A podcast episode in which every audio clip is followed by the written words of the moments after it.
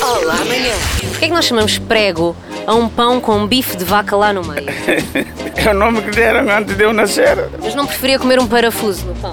Parafuso no pão, talvez vai aparecer daqui a uns anos essa, essa determinação, não é? Ah, por enquanto é prego, ainda não chegou parafuso. Ainda não chegou. Se calhar é para segurar melhor aqueles ingredientes outros que não prestam para nada. Ah, que é para eles não se irem embora. Isso.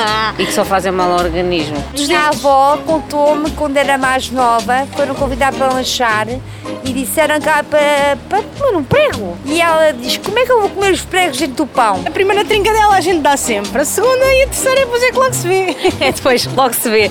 Porquê é que se chama prego a um bife de vaca no pão? Porque pronto, a gente num, numa tábua mete um prego, não é? E se calhar, bem, não sei se tem a ver com isso. Então, o pão seria a tábua, A tábua e o Ah, bife. prego, o prego. Mas se for de porco já é bifana.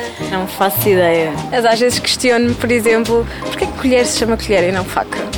por Você exemplo, pensa nisso. às vezes penso, quem é que se deu isso?